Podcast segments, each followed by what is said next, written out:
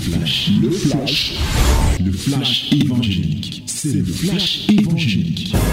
C'est le temps du flash évangélique.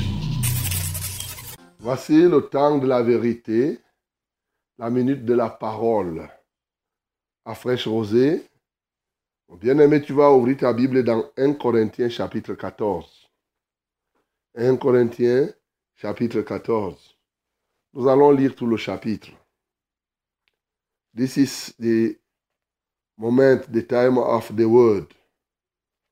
We are going to read our Bible in 1 Corinthians chapter 14. 1 Corinthians chapter 14 from verse 1 to the end. Let us read it together in the name of Jesus 1 2 3. Disons tous ensemble au nom de Jésus 1 2 3. Recherchez la charité, aspirez aussi aux dons spirituels, mais surtout à celui de prophétie. En effet, celui qui parle en langue ne parle pas aux hommes, mais à Dieu, car personne ne le comprend, et c'est un esprit qu'il dit des mystères. Celui qui prophétise au contraire parle aux hommes, les édifie les exhorte et les console. Celui qui parle en langue s'édifie lui-même, celui qui prophétise édifie l'Église. Je désire que vous parliez tous en langue, mais encore plus que vous prophétisiez. Celui qui prophétise est plus grand que celui qui parle langue, à moins que ce dernier n'interprète pour que l'Église en reçoive de l'édification. Et maintenant, frères, de quelle utilité vous serais-je si je venais à vous parlant en langue et si je ne vous parle pas par révélation ou par connaissance ou par prophétie ou par doctrine? Si les objets inanimés qui rendent un son comme une flûte ou une harpe ne rendent pas des sons distincts. Comment reconnaîtra-t-on ce qui est joué sur la flûte ou sur la harpe? Et si la trompette rend un son confus, qui se préparera au combat? De même, vous, si par la langue, vous ne donnez pas une parole distincte, comment saura-t-on ce que vous dites? Car vous parlerez en l'air. Quelque nombreuses que puissent être dans le monde les diverses langues, il n'en est aucune qui ne soit une langue intelligible. Si donc je ne connais pas le sens de la langue, je serai un barbare pour celui qui parle, et celui qui parle sera un barbare pour moi. De même, vous, puisque vous aspirez aux dons spirituels, que ce soit pour l'édification de l'Église, que vous cherchez à en posséder abondamment. C'est pourquoi que celui qui parle en langue prie pour avoir le don d'interpréter. Car si je prie en langue, mon esprit est en prière, mais mon intelligence demeure stérile. Que faire donc? Je prierai par l'esprit et je prierai aussi avec l'intelligence. Je chanterai par l'esprit, mais je chanterai aussi avec l'intelligence. Autrement, si tu rends grâce par l'esprit, Comment celui qui est dans les rangs de l'homme, du peuple, répondra-t-il Amen À ton action de grâce, puisqu'il ne sait pas ce que tu dis. Tu rends, il est vrai, d'excellentes actions de grâce, mais l'autre n'est pas édifié.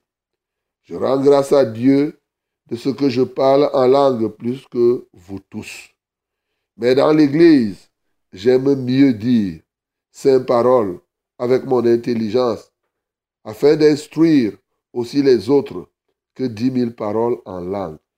Frères, ne soyez pas des enfants sous le rapport du jugement, mais pour la malice, soyez enfants, et à l'égard des jugements, soyez des hommes faits. Il est écrit dans la loi, c'est pas des hommes d'une autre langue et par les lèvres étrangères que je parlerai à ce peuple, et ils ne m'écouteront pas, même ainsi, dit le Seigneur. Par conséquent, les langues sont un signe, non pour les croyants, mais pour les non-croyants. La prophétie, au contraire, est un signe, non pour le non-croyant, mais pour le croyant. Si donc, dans une assemblée de l'Église entière, tous parlent en langue et qu'il y survienne des hommes du peuple ou des non-croyants, ne diront-ils pas que vous êtes des fous?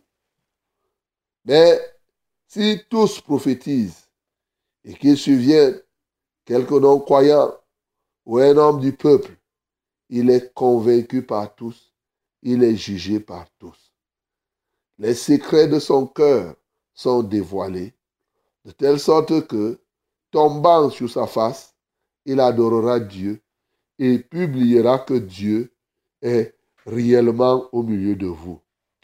Que faire donc, frères Lorsque vous vous assemblez, les uns ou les autres parmi vous ont-ils un cantique, une instruction, une révélation, une langue, une interprétation, que tout se fasse pour l'édification. En est-il qui parle en langue que deux ou trois au plus parlent, chacun à son tour, et que quelqu'un interprète? S'il n'y a point d'interprète, qu'on se taise dans l'Église et qu'on parle à soi-même et à Dieu. Pour ce qui est des prophètes, que deux ou trois parlent et que les autres jugent. Et si un autre qui est assis a une révélation, que le premier se taise. Car vous pouvez tous prophétiser successivement, afin que tous soient instruits et que tous soient exhortés. Les esprits des prophètes sont soumis aux prophètes, car Dieu n'est pas un Dieu de désordre, mais de paix, comme dans toutes les églises des saints. Que la femme se taise dans les assemblées, car il ne leur est pas permis de d'y parler, mais qu'elle soit soumise selon qu'il est aussi dit dans la loi. Si elles veulent s'instruire sur quelque chose, qu'elles interrogent leur mari à la maison, car il est malséant à une femme de parler dans l'église. Est-ce de chez vous que la parole de Dieu est sortie? Ou est-ce à vous seul qu'elle est parvenue? Si quelqu'un croit être prophète ou inspiré, il reconnaisse que ce que je vous écris est un commandement du Seigneur. Et si quelqu'un l'ignore, qu'il l'ignore. Ainsi donc, frère, aspirez au don de prophétie et n'empêchez pas de parler en langue. Mais que tout se fasse avec bienséance et ordre. Voilà, mon bien-aimé, la parole du Seigneur ce matin, une parole vivante, une parole vraie, une parole claire, mais qui ne peut être comprise que par une certaine catégorie de personnes à un certain moment. Ah, nous ne sommes pas ici de faire une lecture suivie de littérature. Ce n'est pas la littérature qu'on vient apprendre ici. Là maintenant, nous sommes en train de faire une activité qui touche à notre esprit. L'homme naturel ne comprend pas les choses de l'esprit. L'homme spirituel les comprend et ramène à l'homme naturel ce qui est écrit.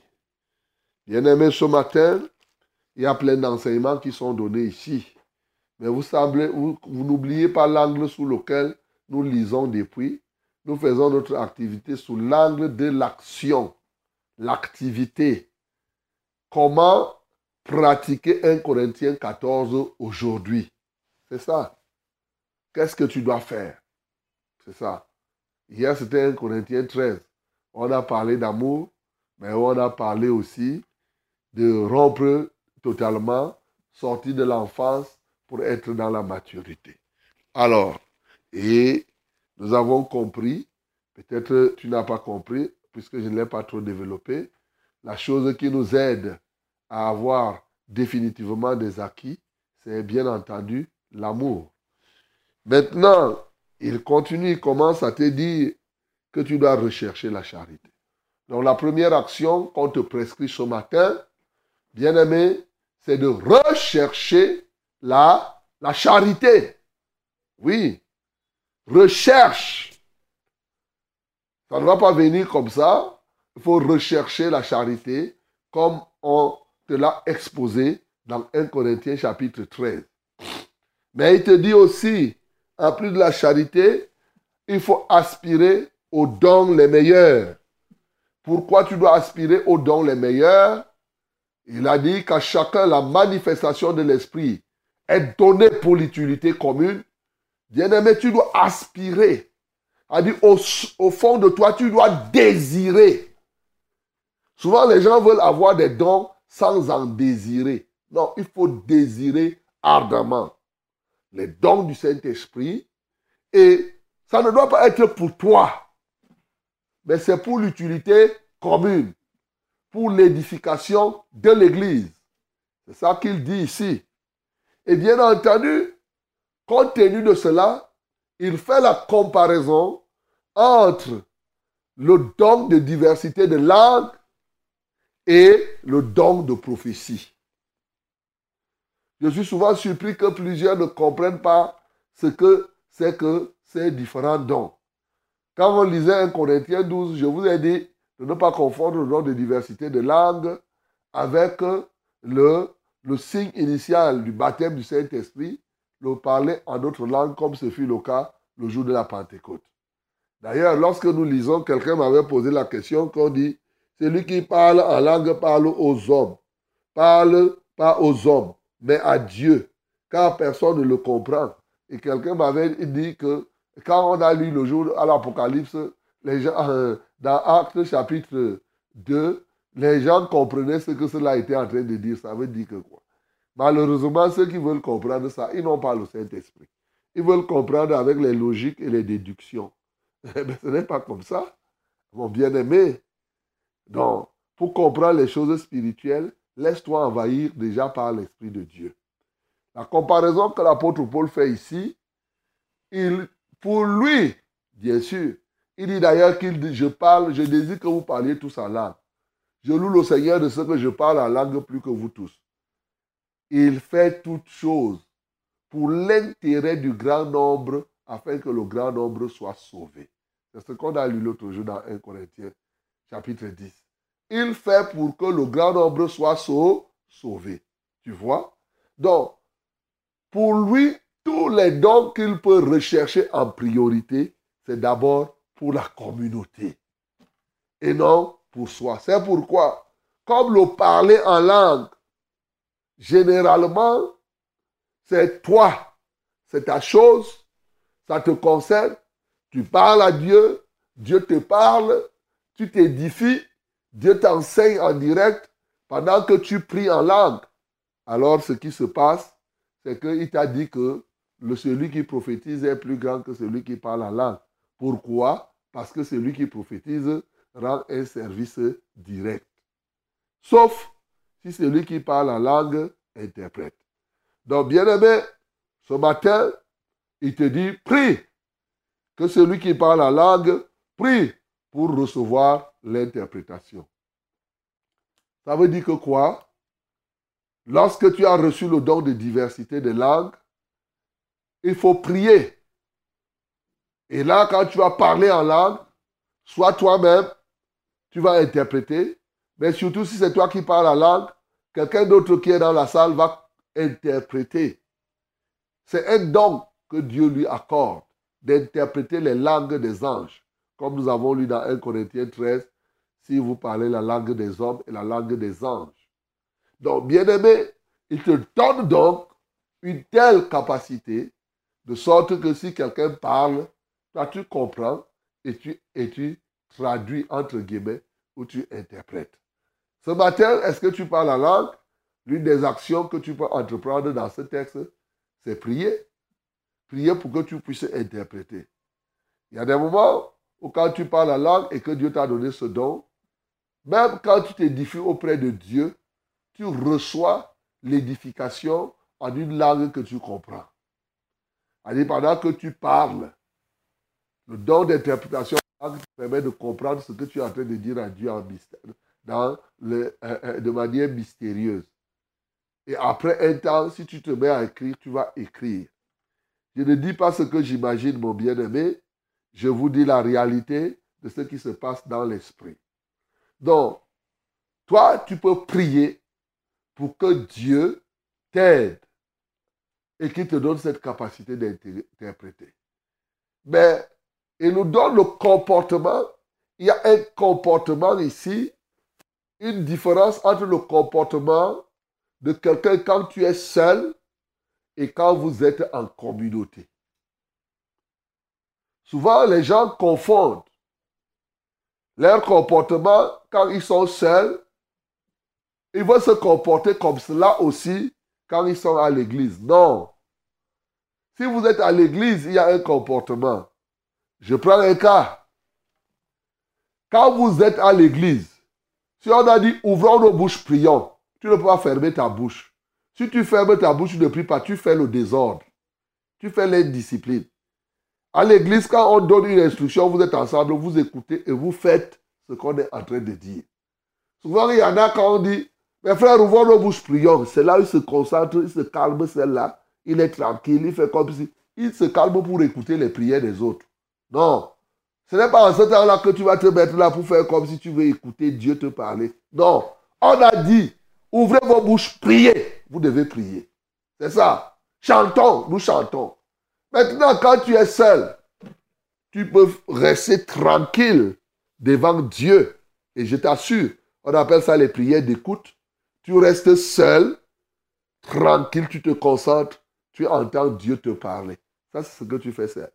C'est ça qu'il dit ici que même le parler en langue, il ne faut pas créer le désordre avec votre parler en langue.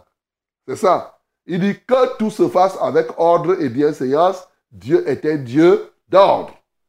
Nous parlons en langue, mais tu es capable de te maîtriser parce que l'esprit du prophète est soumis au, prophète. Pas faire que tu parles en langue, tu dis que frère, je ne parviens pas à me contenir.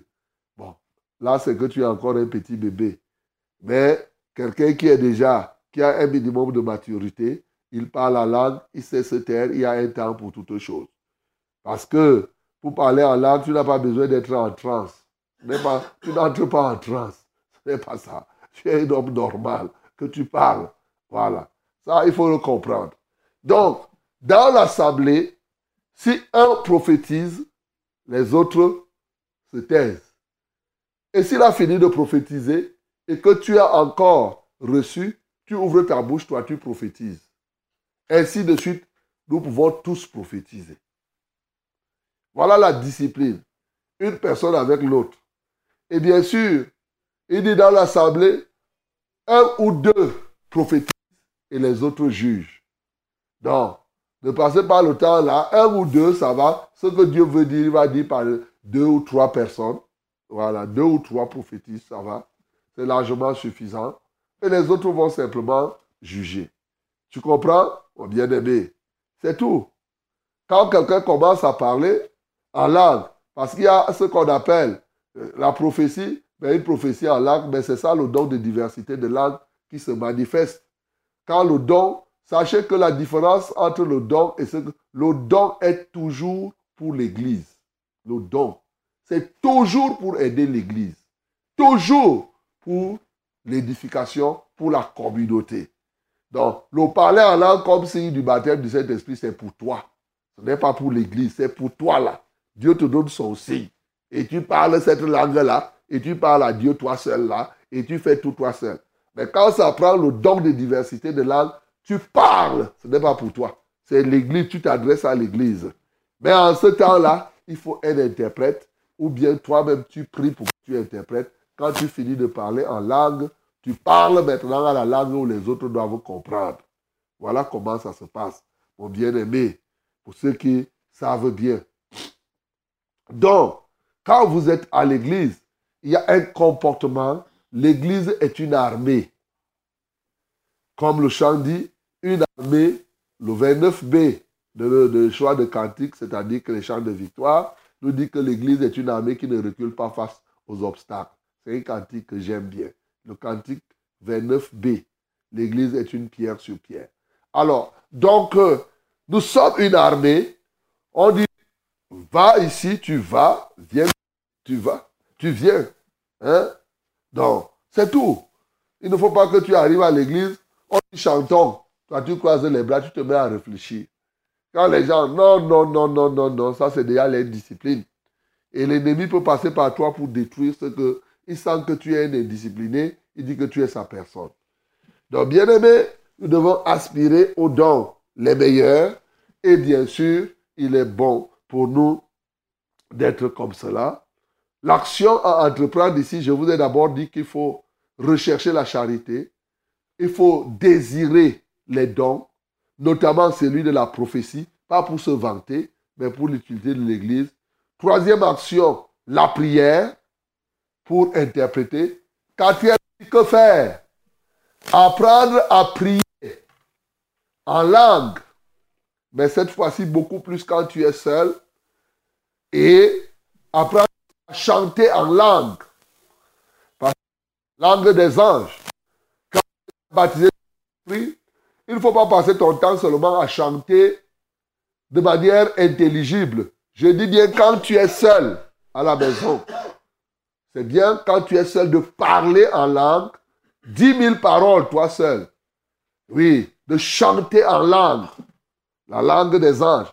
Mais quand tu as fait ça chez toi seul, tu viens à l'église, tu nous laisses l'affaire des langues là, tu nous parles de la langue que nous on comprend. C'est ça. Sauf s'il y a un interprète. Voilà l'action.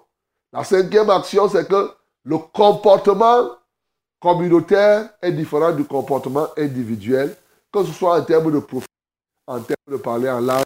Le principe là-bas, c'est que ça se fasse avec ordre bienséance.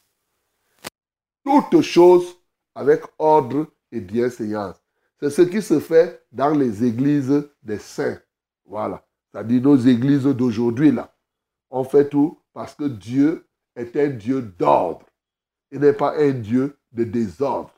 Et une église, ce qui caractérise l'église, l'un des éléments majeurs d'une église, c'est l'ordre qui y règne. Une église ne peut pas être église du Seigneur Jésus et être désordonnée. Dans 1 Corinthiens 12, nous avons lu l'autre jour comment c'est un corps. Regardez comment le corps est organisé. C'est comme ça que l'église est. Chacun est à sa place. Le doigt se trouve là où le doigt se trouve. L'œil se trouve là où l'œil se trouve. Quand les deux doivent se rencontrer, il y a quelque chose. C'est peut-être que le doigt vient au secours de l'œil parce que l'œil, il y a, il y a une démangeaison au niveau de l'œil. Voilà. Mais tu ne fais pas attention, tu mets tes ongles là, ça risque de blesser l'œil. Et quand l'œil rencontre le doigt, le doigt sait qu'il peut blesser l'œil, il fait calmement, il fait tout pour ne pas blesser l'œil. Ça ne peut pas venir là, tu enfonces ton œil, ton doigt sur tes yeux ou bien sur ta gorge parce que c'est le corps. Donc, bien organisé. Chaque chose a sa place, mon bien-aimé. Donc, l'une des grandes actions, c'est que tu étais indiscipliné, sois ordonné. Et bien sûr, pour respecter bien l'ordre dans l'Église, il faut simplement adopter le caractère d'ordre dans tout ce que tu vas faire. Voilà, mon bien-aimé, ce que nous pouvons retirer comme sémence dans ce qui a été écrit. Voilà comment nous pouvons vivre aujourd'hui.